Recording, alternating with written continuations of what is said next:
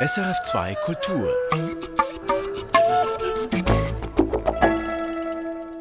Wie lebt es sich als Clickworker, wenn der Arbeitstag darin besteht, mit Tausenden von Klicks Gesichter auf Google Street View unkenntlich zu machen? Und wie lebt es sich als Clickworker, wenn Roboter diese Existenz bedrohen? Filmemacher Nathan Castey erzählt in seinem neuen Film von diesen Erfahrungen, die auch seine sind, davon mehr in einer Viertelstunde. Zum Auftakt jetzt der erfolgreichste Filmmusiker der Schweiz, der mit seinem Cello legendäre Soundtracks geschaffen hat, Martin Tillmann. Seit vor über 30 Jahren ist er nach Hollywood gezogen. Seitdem hat er bei über 100 Soundtracks mitgemacht. Jetzt lebt Tillmann mit dem E-Cello wieder in der Schweiz und dabei verfolgt er auch eigene Bühnenprojekte und schlägt neue Töne an mit seinem ersten Live-Programm Superhuman, Superhuman in Zürich. Elisabeth Baureitel hat Martin Tillmann getroffen.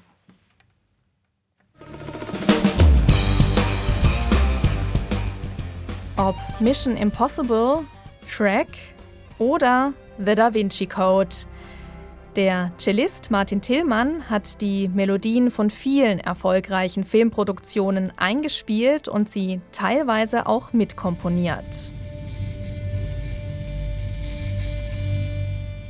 Für den Film The Dark Knight wählte Martin Tillmann einen subtilen, aber kratzigen Cello-Sound, der einem die Haare zu Berge stehen lässt passend zur fesselnden Darstellung des Schauspielers Heath Ledger als psychopathischer Bösewicht Joker. In der romantischen Komödie Bridget Jones begleitet Tillmann die gleichnamige Titelheldin, gespielt von Renée Zellweger, musikalisch auf ihrer Suche nach ihrem Traummann. Und den Piraten Captain Jack Sparrow bringt Tillmann mit seinem Cello erst richtig ins Torkeln. Im Jack Sparrow ist die Musik fast parallel. Das ist wichtig. Also das Torkeln, das leicht überhebliche, pompöse, dieser narzisstische, aber trotzdem sehr witzige Charakter. Und mit dem Ingenieur haben wir dann auch ein paar Sessions gemacht, wo ich einen Rum getrunken habe, also nicht eine Tasse voll, aber ein, ein Shotglas ein kleines Glas, um ein bisschen in diesen Mut zu kommen. Die großen Themen sind von Hans und ich habe dann mit ihm zusammengearbeitet und die Melodien des Cellos ein bisschen verfeinert. Nicht nur bei der Musik zu Pirates of the Caribbean war das so. Bei vielen Filmprojekten in Hollywood haben Martin Tillmann und Hans Zimmer, der international zu den Stars der Filmmusikbranche gehört, eng zusammengearbeitet. Und Martin Tillmann hat zahlreiche Soundtracks geschrieben, unter anderem zu Filmen wie Last Nights mit den Schauspielern Morgan Freeman und Clive Owen in den Hauptrollen oder Schellenursli des Schweizer Regisseurs Xavier Collard. Über 100 Filmmusiken sind so inzwischen zusammengekommen, an denen Tillmann als Solist, Musiker oder Komponist beteiligt war. Dabei kam der heute 58-jährige eher zufällig zur Filmmusik. Angefangen hat alles in Zürich im Jahr 1964. Martin Tillmann wächst in einer musikalischen Familie auf. Seine Eltern leiten eine Zürcher Privatschule und auch ein Musikferienlager für Kinder und Jugendliche auf dem Jolimont bei Neuenburg. Mit drei lernt Tillmann Klavier spielen. Mit sieben wechselt er zum Cello. Das war ein mühsames, fürchterliches Üben für Jahre. Meine Mutter musste mich wirklich dazu zwingen. Der Traum war dann später, so mit 13, 14, eigentlich Rockmusiker zu werden. Laute Musik, lange Haare, lots of girls. Nur, welche Rockband sucht schon einen Cellisten, dachte sich Tillmann. Also macht er eine Ausbildung zum klassischen Musiker und studiert Cello, zunächst in Zürich. Mit 20 Jahren hat er ein Angebot vom Berner Sinfonieorchester in der Tasche. Doch Martin Tillmann lehnt ab. Denn eine Karriere als klassischer Orchestermusiker interessiert ihn nicht. Ich war eigentlich immer mehr fasziniert von Improvisation und das ist im Orchester relativ schwierig. Für mich war immer klar, ich muss auf eine Bühne mit lauter Musik oder mit interessanter Musik, wo man sich selber spontan einmischen kann und mit sich mitteilen. 1988 wandert Martin Tillmann dann in die USA aus, wo er ein Jahr später seinen Master an der University of Southern California abschließt. In Santa Monica jobbt er in einem Aufnahmestudio an der Rezeption, serviert Kaffee und liefert Kuchen aus für Stars wie Barbara Streisand, Meryl Streep oder die Backstreet Boys. Und nebenbei erzählt er allen, dass er Cello spiele. Zwei Jahre später tritt Martin Tillmann dann zum ersten Mal mit der Band Chicago auf. Später steht er mit Elton John, B.B. King, Sting und vielen anderen prominenten Musikern auf der Bühne. Er elektrifiziert sein Instrument und plötzlich eröffnen sich ihm ganz neue Welten, auch die der Rockmusik. Und ich glaube, ich habe da einen Nerv erwischt in den Zuhörern und auch bei anderen Musikern und Produzenten, die das irgendwie cool gefunden haben, was ich da mache. Und dann mit ungefähr 28 habe ich das Elektrocello entdeckt. Und das Elektrocello habe ich dann verwandelt in meine Gitarre. Also das ist eigentlich mein, mein Rockinstrument. Das entspricht genau meiner Klangvorstellung, was ich im Kopf habe, kann dieses Instrument und mehr. Und das führt Martin Tillmann bei unserem Gespräch in seiner Wohnung in Solikon eindrucksvoll vor. Es hat keinen Hohlkörper wie ein akustisches Cello, sondern ist flach. Es glitzert schwarz und ist mit roten, gelben und orangenen Flammen verziert und erinnert tatsächlich an ein Rockinstrument. Martin Tillmann beschreibt es so. Ein herrlicher Mix zwischen Harley Davidson und einer E-Gitarre. Und wenn man das Cello nicht verstärkt, so klingt es. Gleichen Zeiten wie im akustischen Cello, also ein A, ein D, ein G, ein C. Und jetzt, wenn man da ein Pedal ansteckt, verbindet, dann klingt das ein bisschen anders im Ton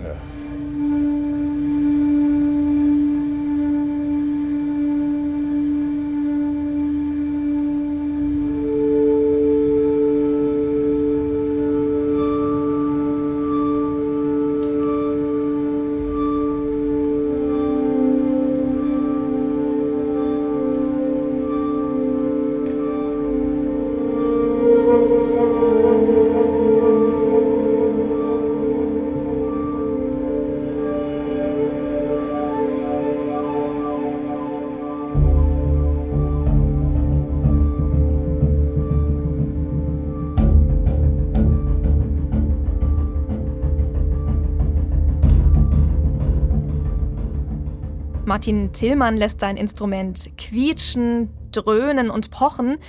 Die Rhythmen und musikalischen Elemente überlagern sich. Er verfremdet den typischen Cello-Sound. Und so klingt es mal, als starte er einen Düsenjet, mal nach einem windigen Tag am Meer.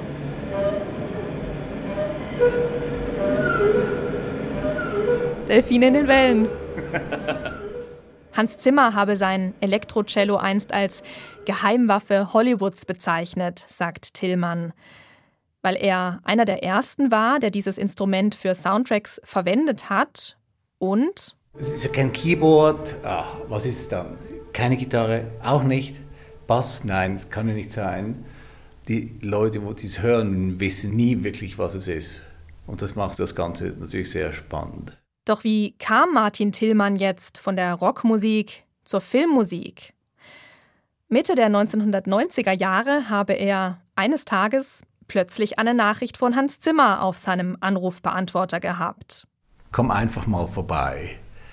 Und dann haben wir uns drei Wochen später getroffen und ich bin ins Studio rein. Und das war der erste Film mit Hans, den ich dann gemacht habe. Der hieß Der Fan mit äh, Robert De Niro und Wesley Snipes. Und ich habe da gespürt am zweiten, dritten Tag, das ist meine Welt.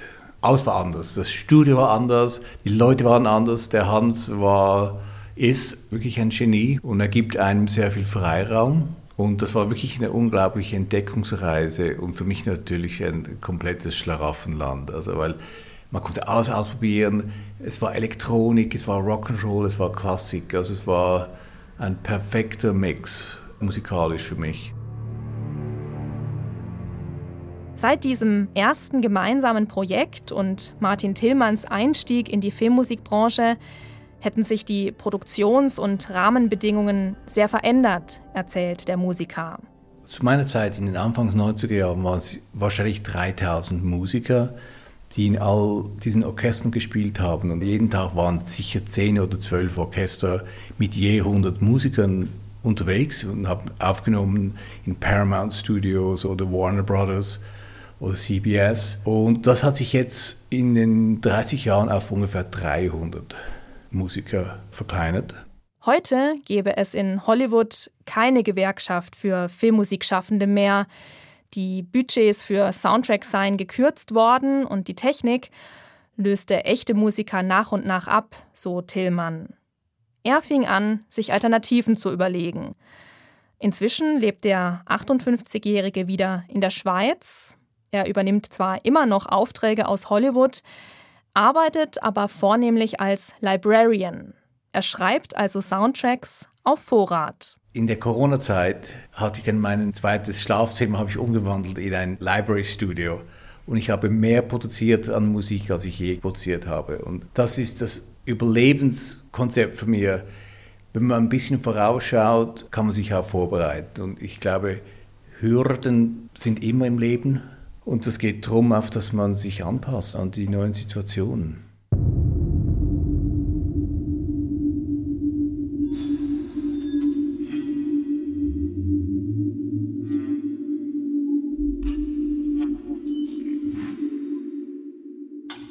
Jetzt im Mai bringt Martin Tillmann sein erstes Live-Programm Superhuman in Zürich auf die Bühne.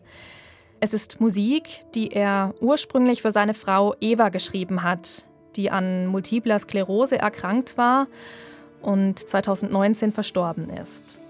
Der Titel des Albums Superhuman, also übermenschlich, sei teilweise von ihr inspiriert, erzählt Martin Tillmann.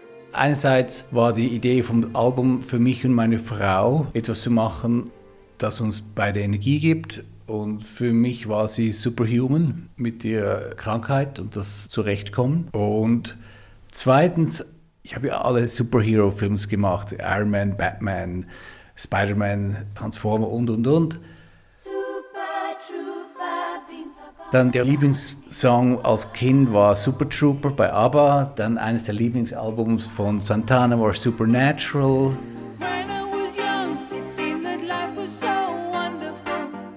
die Lieblingsband, die erste von mir war Supertramp. Und da habe ich gesagt, super, super, super. Ah, nennen wir es Superhuman.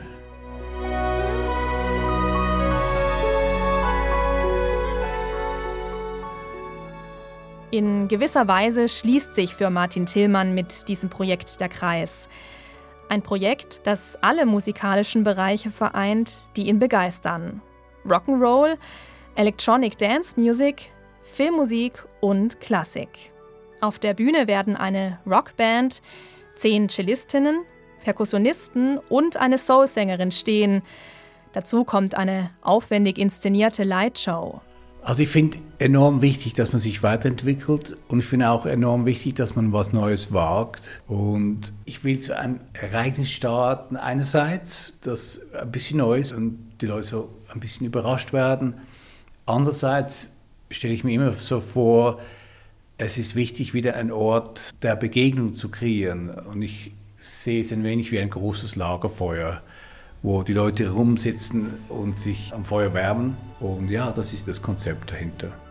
Superhuman sei mehr als Musik hören, das sei Musik erleben, so Martin Tillmann, und zwar in all ihrer Vielfalt.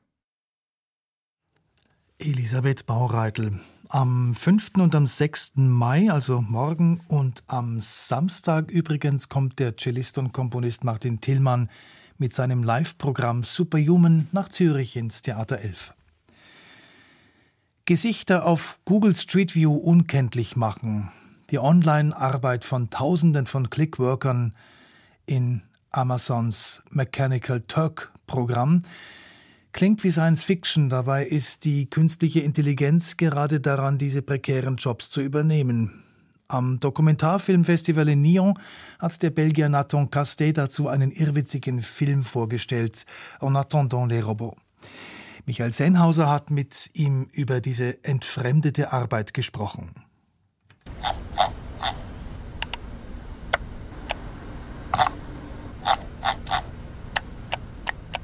Scrollen, klicken und ein weiteres Gesicht auf dem Google Street View Foto verschwimmt. Clickworker Otto schafft zehn Gesichter in der Minute. Damit verdient er 10 Cent. Was sich zu einem Stundenlohn von 6 Euro summieren würde. Mit der Zeit wirst du schneller, versichert der erfahrene Kollege Phil via Zoom. I only did 10 faces, only 10 cents. It's going to be long. Yes, you, you'll start really slow doing certain tasks, but you know, repetition is, is the key to everything. It, you'll get super fast at it. Der Engländer Phil in Thailand ist echt. Otto dagegen wird von einem jungen Schauspieler verkörpert, im Diplomfilm des Belgiers Nathan Gaste. Auf die Online-Klickarbeit sei er gestoßen, als er aufgrund der Covid-Pandemie seinen Studentenjob verloren hatte, erzählt Nathan Gaste. Quand j'ai perdu mon boulot à cause du Covid, j'ai tapé euh, sur Internet comment gagner de l'argent en ligne et je suis tombé sur euh, le Turc mécanique. Et directement, ça m'a donné la curiosité. Et donc euh, là, j'ai creusé et je suis tombé sur un monde. Et puis, il y avait, moi, c'est mon film de fin d'études. Et donc, c'est tombé en même temps et j'ai voulu faire un film absolument là-dessus. Die von Amazon aufgezogene Vermittlungsseite für das Crowdsourcing von Klickarbeiten aller Art heißt Mechanical Turk, nach einem legendären schachspielenden Automaten des 18. Jahrhunderts, von dem sich dann herausstellte, dass darin ein kleinwüchsiger Mensch versteckt war. En fait, c'est ce qui m'a, la première fois que je suis tombé sur le site, ce qui m'a sauté à l'esprit, c'était le nom, donc Turc Mécanique, qui fait écho à une légende d'un automate jouait aux échecs et qui jouait contre les grandes cours des rois en Europe. Il a joué contre Napoléon, il a joué contre Benjamin Franklin, et qui battait les, ces gens aux échecs. Et un jour, on s'est rendu compte que c'était un être humain caché dans l'automate. Die Namensgebung seitens Amazon finde er zwar einigermaßen zynisch, sagt Nathan Gaste, aber eben zutreffend.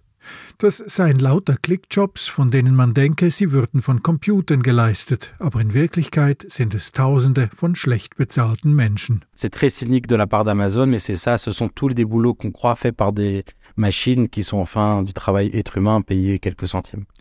Sein Film sei eigentlich aus genau diesem einzelnen Bild heraus entstanden, das da auf Google Street View durch Klicks menschliche Gesichter zum Verschwinden gebracht werden. Das sei seinerzeit der legendärste Clickjob der sogenannten Turkers gewesen, von dem alle erzählt hätten, mit denen er in Kontakt kam. En fait, c'est là que le film est né vraiment sous la forme première.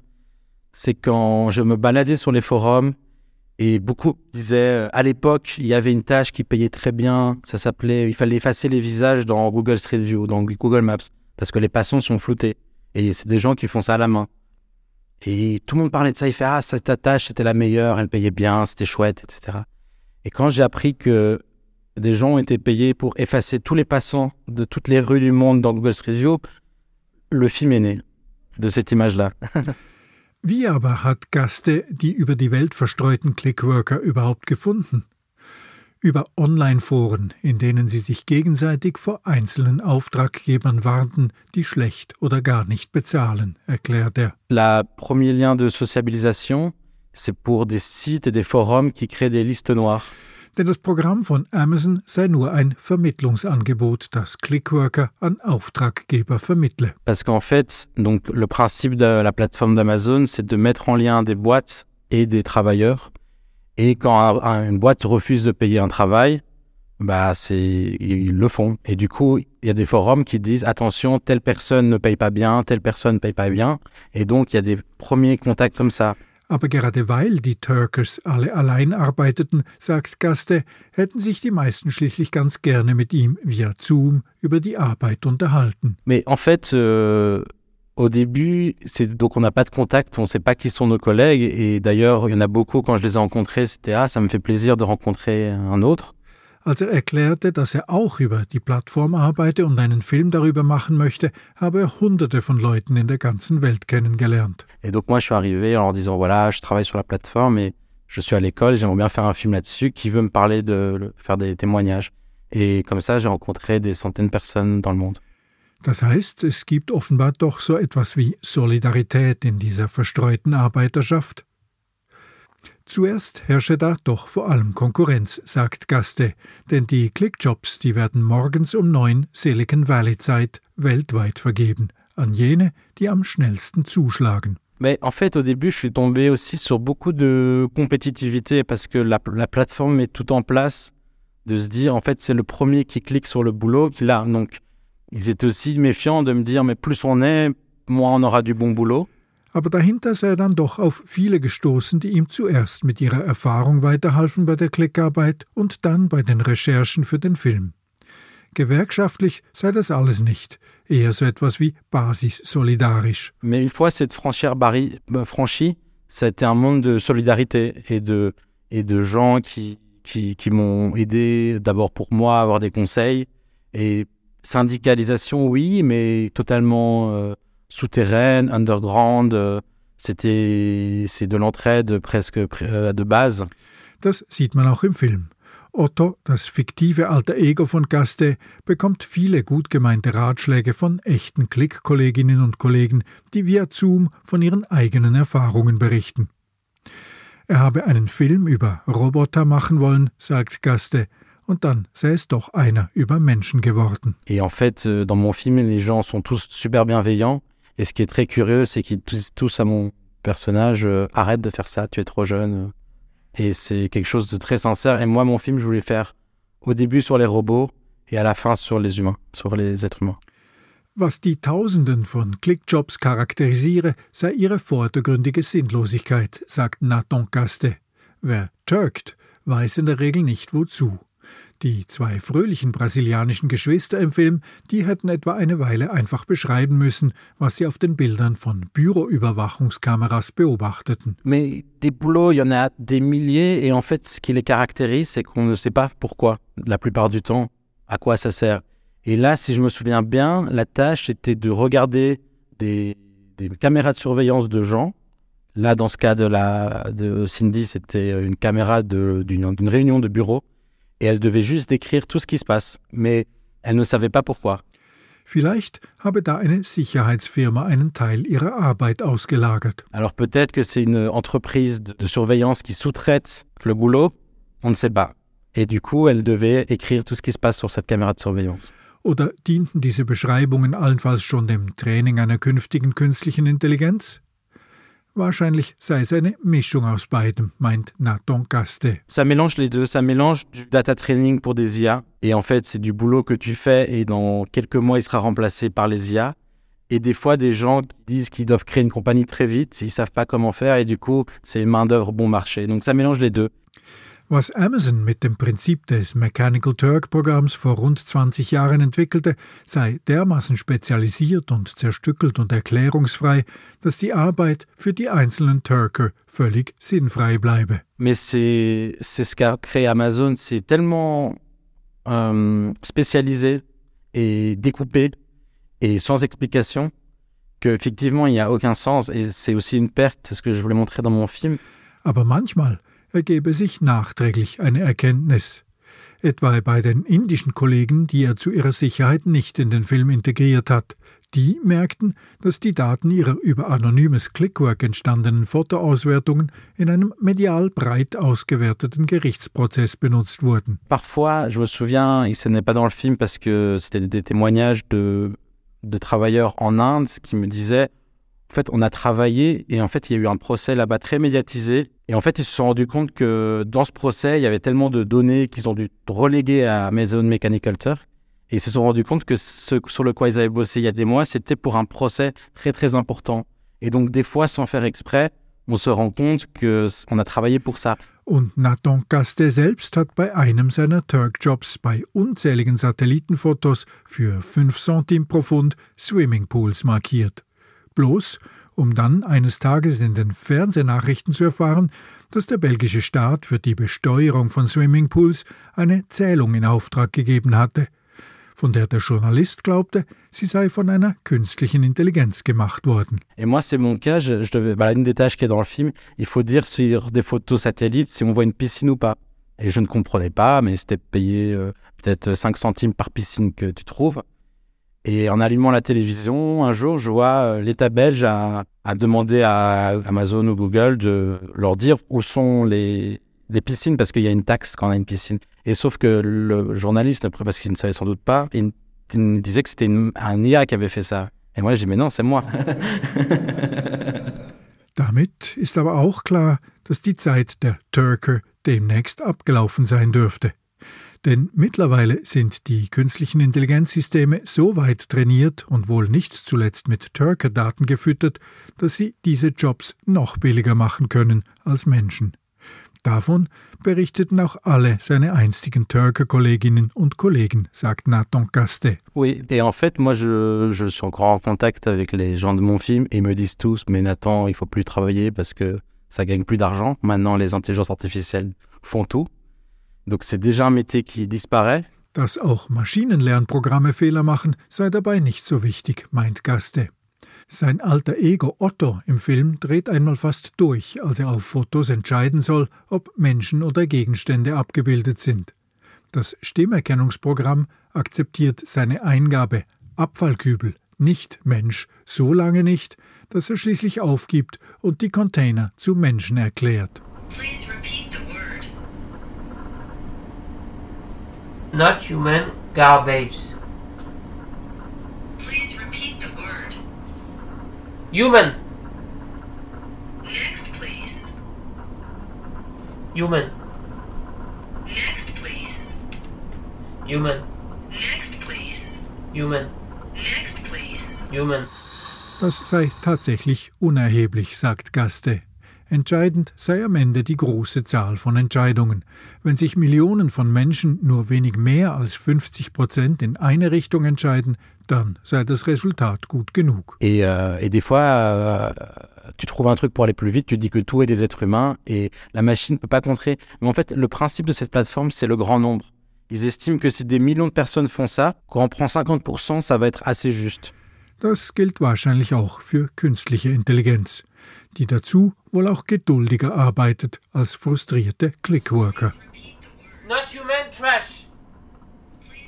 Not human trash. Not human trash. Not human house. Not human car. Not human uh, garbage. Not human black garbage. Not human. Not human garbage. Is not human uh, door. Not human trash, not human trash, not human trash, not human trash, not human trash, not human trash. Otto, der Clickworker im Film En attendant les robots vom jungen Belgier Nato Gaste. Michael Sennhauser hat mit ihm letzte Woche am Dokumentarfilmfestival in Nyon über Clickwork gesprochen. Erfahren Sie mehr über unsere Sendungen auf unserer Homepage srf.ch-kultur.